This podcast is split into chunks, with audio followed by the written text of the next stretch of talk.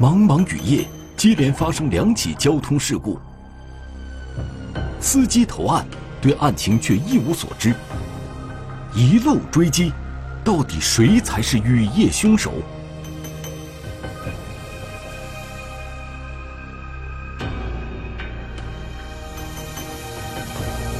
雨夜觅真凶，天网栏目即将播出。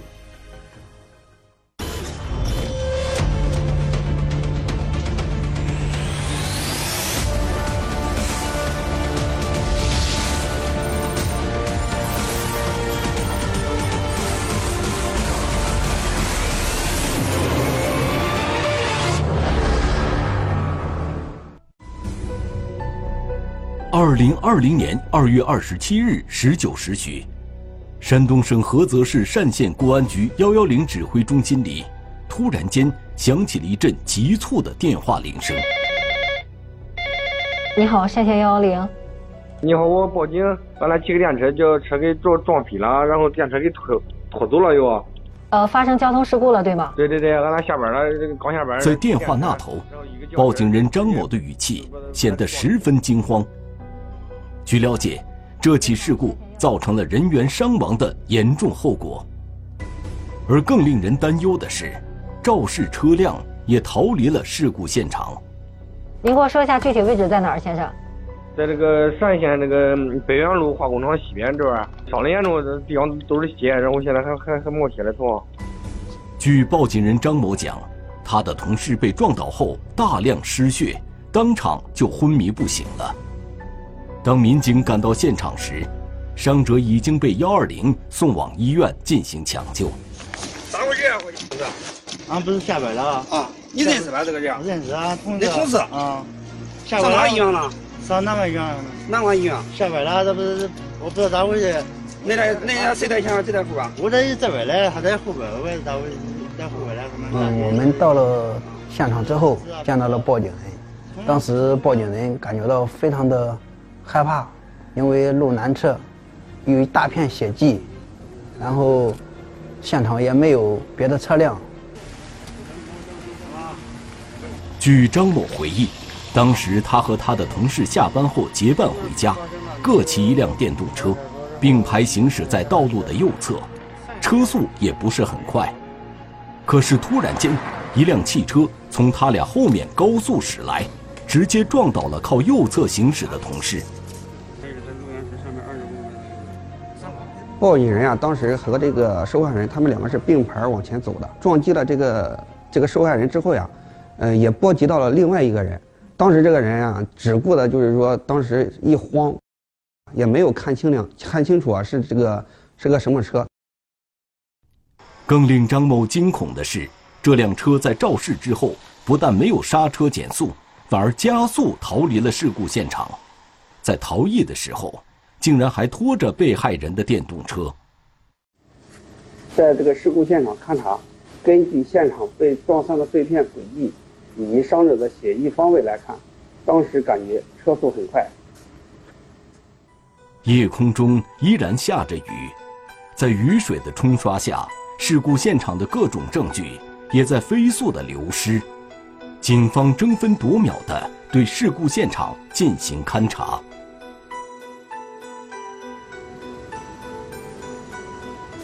通过现场勘查，警方确定车辆发生撞击的位置是在道路由东向西行驶方向靠右的一侧，但是被害人倒地的位置却在道路的左侧，两处地点竟然相隔了十几米。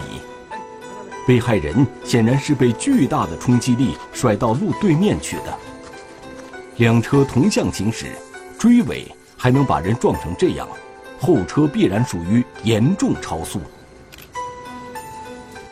经过我们啊多年勘察现场的经验，此类事故并不常见。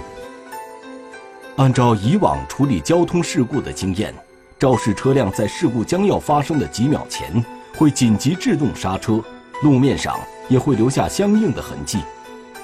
警方往往就是通过这些刹车痕迹的长度，来估算肇事车辆当时的车速。可是，在这起事故中，路面上竟然找不到刹车的痕迹。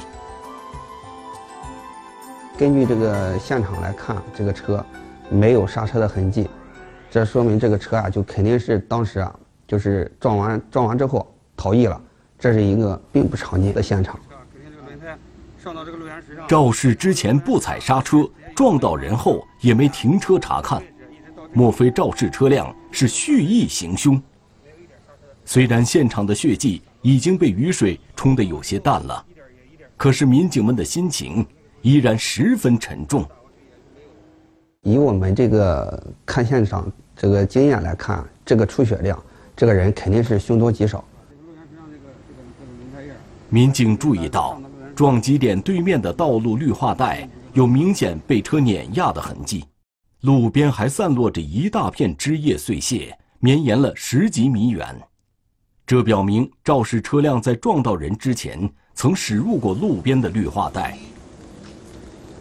我们当时就想，有可能这个车是下雨路滑，开到了绿化带里，也有可能这个人是在不清醒的状态下，比如饮酒或者是毒驾这一种状态下。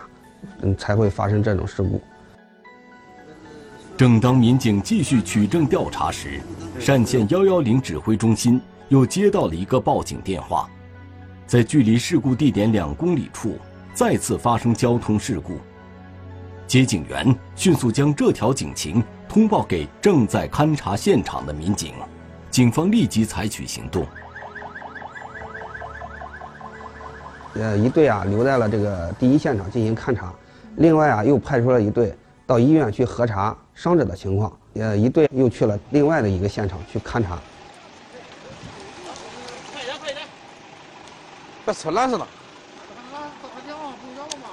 到达第二现场后，民警发现四辆停在路边的车均有不同程度的损伤，其中一辆黑色轿车和一辆白色越野车受损最为严重。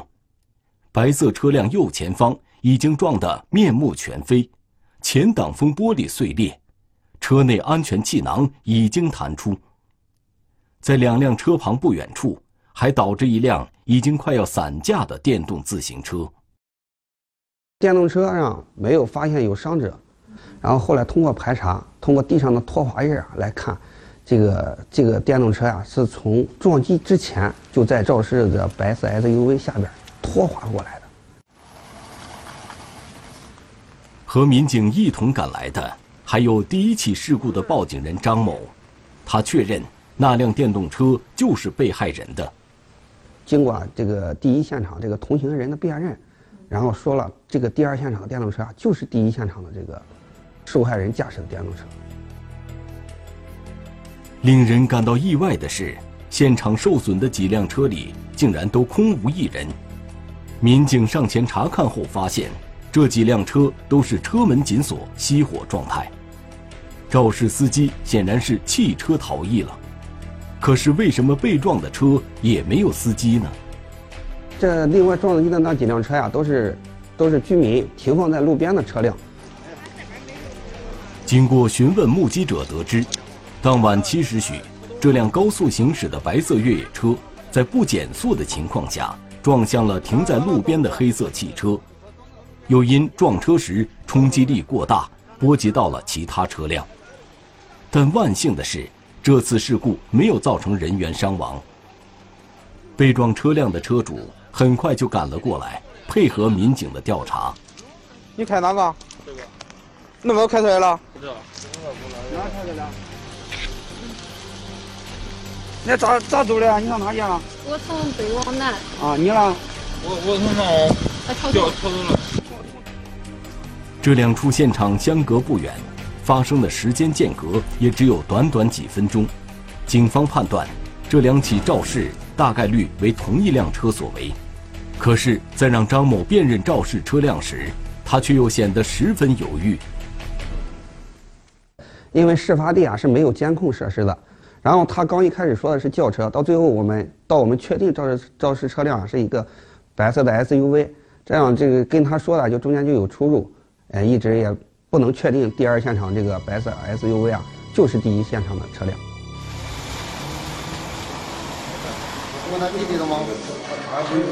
多大年龄这个人？七五年。七五年的是吧？与此同时，赶到医院的民警正在抢救室外，焦急地等待着被害人的消息。通过初步了解，被害人刘某祥，男，四十五岁，家里有三个孩子，两个尚未成年，一家五口人，生活和美。伤者被接到我们这个医院以后啊，我们就开始这个组织人员进行抢救，抢救了一个多小时，仍然没有这个生命体体征。向家里交代这个情况以后，宣布病人死亡。那患者呢，当时是意识是丧失的。然后有外伤，脑组织外溢，嗯，他的右上肢呢是有一个骨折变形，完全符合一个复合伤的一个情况。正所谓人命关天，被害人的死亡给警方带来了极大的压力。鉴于案情重大且情况复杂，单县公安局当即决定成立专案组，由交警和刑侦部门联合侦办此案，尽快找出真凶。还死者和家属一个公道。我们公安机关要调集所有优势资源、优势警力，快速破案，抓获犯罪嫌疑人。谁呀？你开的？谁开的？谁开的？这是你开的吧？你确定啊？走走跟我走。在现场勘查的过程中。我们问谁是肇事驾驶员，然后张某就慌慌张张的过来了。是你开的吧？下下来不知道，我看不清。是你开的吧？是的，是的。是喝是吧？喝酒了吧？没喝没喝。与此同时，在第二现场勘查的民警注意到，白色越野车内装有行车记录仪，他们当即提取了存储卡，交给视频组进行研判。很快。警方发现行车记录仪拍摄到的视频中有重要线索。行车记录仪里面记录的这个东西，是第一现场和第二现场发生的整个过程。视频显示，白色车辆十九时许沿着单县北园路自东向西行驶。从车辆行驶的状态来看，司机的反应明显有些迟钝。十九时零二分，行车记录仪显示。司机将车停在路边后下了车，随后就传来了一阵呕吐的声音。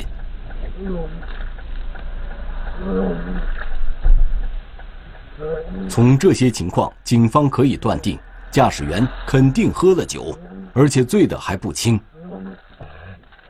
司机停车去吐酒的时候，可以看见两辆电动车从车辆后方并排驶过，这就是报警人张某和他的同事。大约两分钟后，司机上车后再次发动车辆。视频中明显可见，该车已无法保持正常的行驶状态，以近乎蛇形的轨迹向前行驶。先是闯进了路旁的绿化带，扭出来后又撞飞了一辆电动自行车。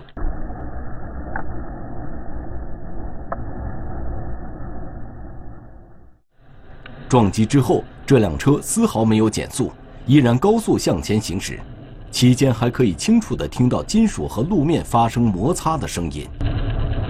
警方由此判断，被撞的电动车此时还挂在车上。肇事车辆以这样疯狂的状态又行驶了一分钟左右，似乎是为了避让左前方的车辆，一头撞上了正停在路边的一辆黑色轿车。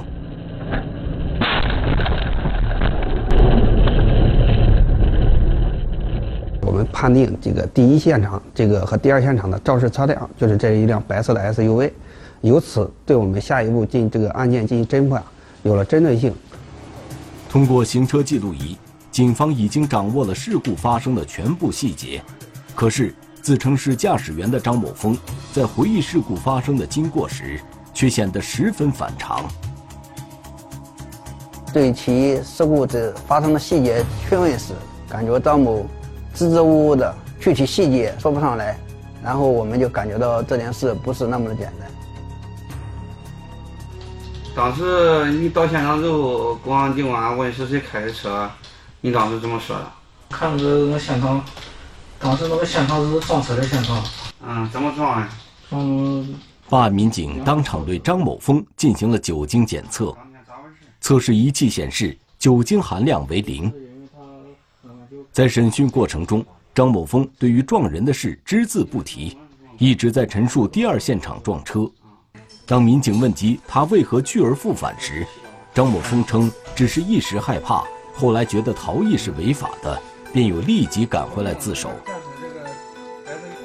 被害人以及报警人从这个上线这个案情分析会上，专案组领导认为，犯罪嫌疑人张某峰的身上有太多的疑点，种种迹象表明，此人并不像是本案的真凶。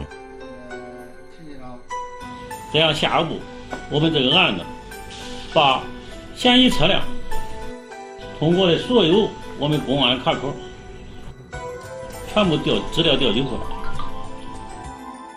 分析他的行驶轨迹和他驾驶人员的情况，通过各种技术手段来确定肇事车辆嫌疑人。经过研讨。办案人员立即展开行动，一方面调集民警确认车主信息，并通过街道监控和行车记录仪排查车辆经常出入的地方；另一方面继续对张某峰进行询问，争取从其身上打开局面。他一口咬定，这个事故就是他所为。我们呢，通过做大量的摄像工作，并把相关的证据。结合事故现场勘查的一些情况，都向他出示。通过几次讯问，民警注意到张某峰似乎对这辆车第一次肇事的经过一无所知。他自始至终都以为这辆车只是撞上了一辆停在路边的空车。当警方明确告诉他涉嫌的是一起有人员伤亡的重大交通事故时，张某峰的心理防线顿时崩溃了。俺当时哭，跟下的雨，那像那个哭腔那样。说他家两个孩子也在家里，在家没人给他照顾，你他一晚上不回去能了离。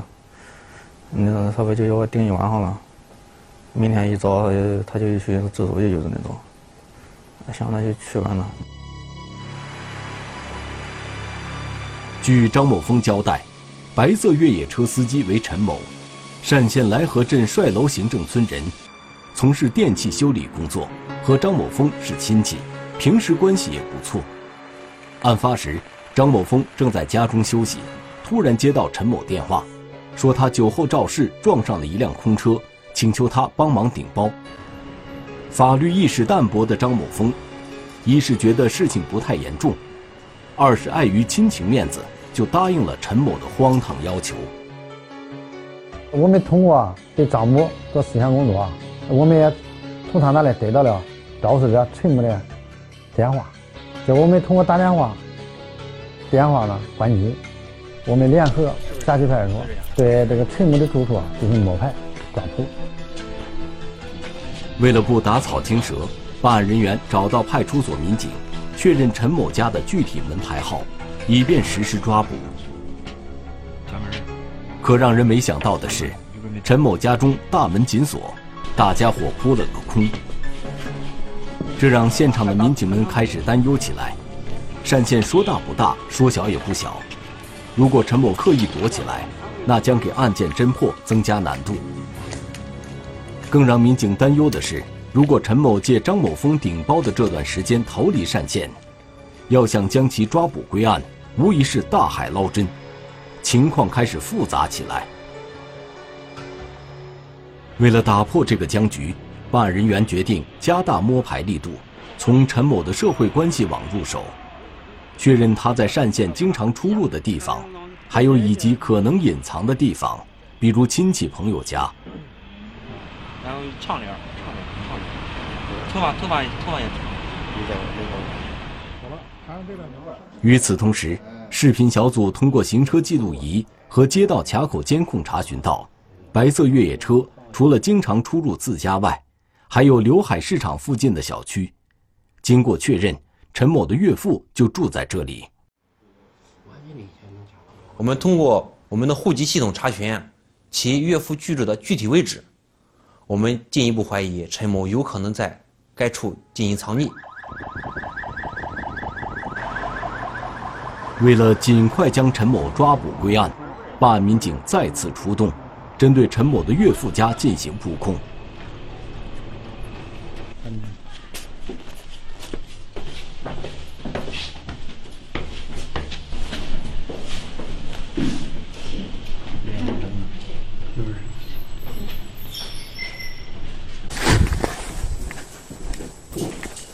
来呀！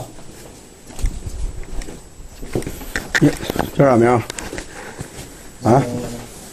身份证拿过来。身份证没带。起来，起来，起来，起来。哟，水里踏实了。嗯，不踏实。起来，起来，起来。你我我弄好我里边。看这个。是吧？啊。经过确认，屋内的男子就是陈某。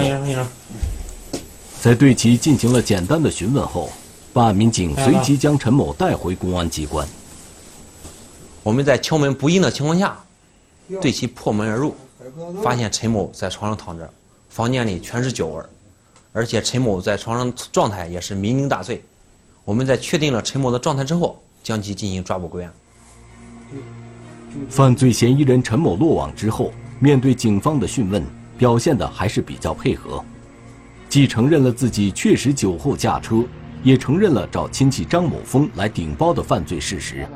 可是，在审讯过程中，民警却发现陈某竟然和张某峰一样，也只记得第二起肇事的经过，对造成人员伤亡的第一起事故一问三不知。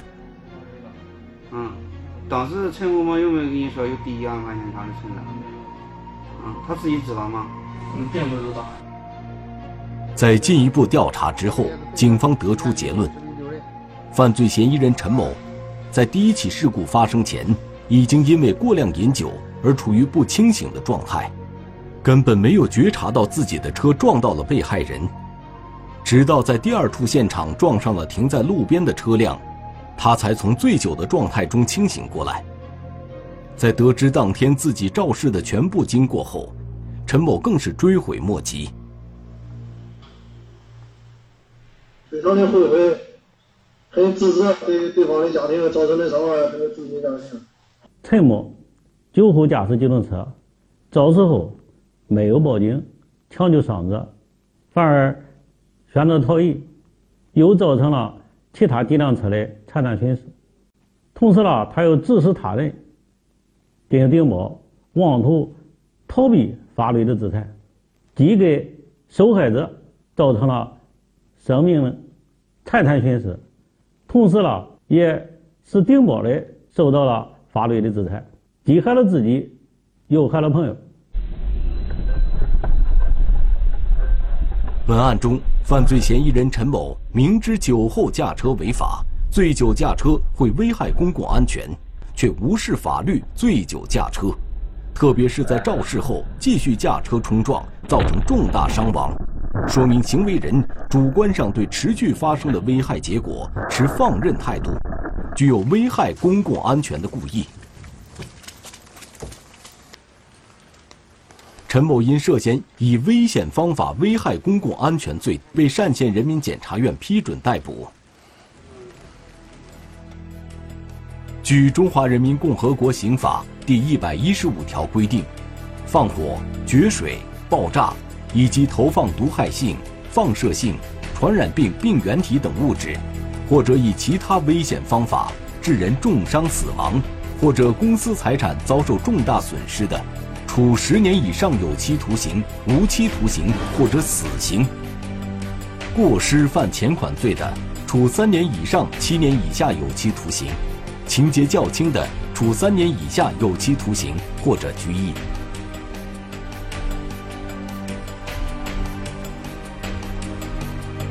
案件已由警方移交至当地检察机关提起公诉，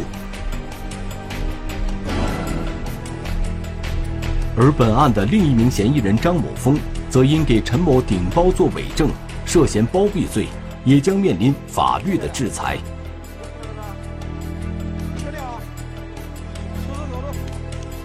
根据《中华人民共和国刑法》第三百一十条规定。明知是犯罪的人，而为其提供隐藏处所财物，帮助其逃匿或作假证明包庇的，处三年以下有期徒刑、拘役或者管制；情节严重的，处三年以上十年以下有期徒刑。犯前款罪事前通谋的，以共同犯罪论处。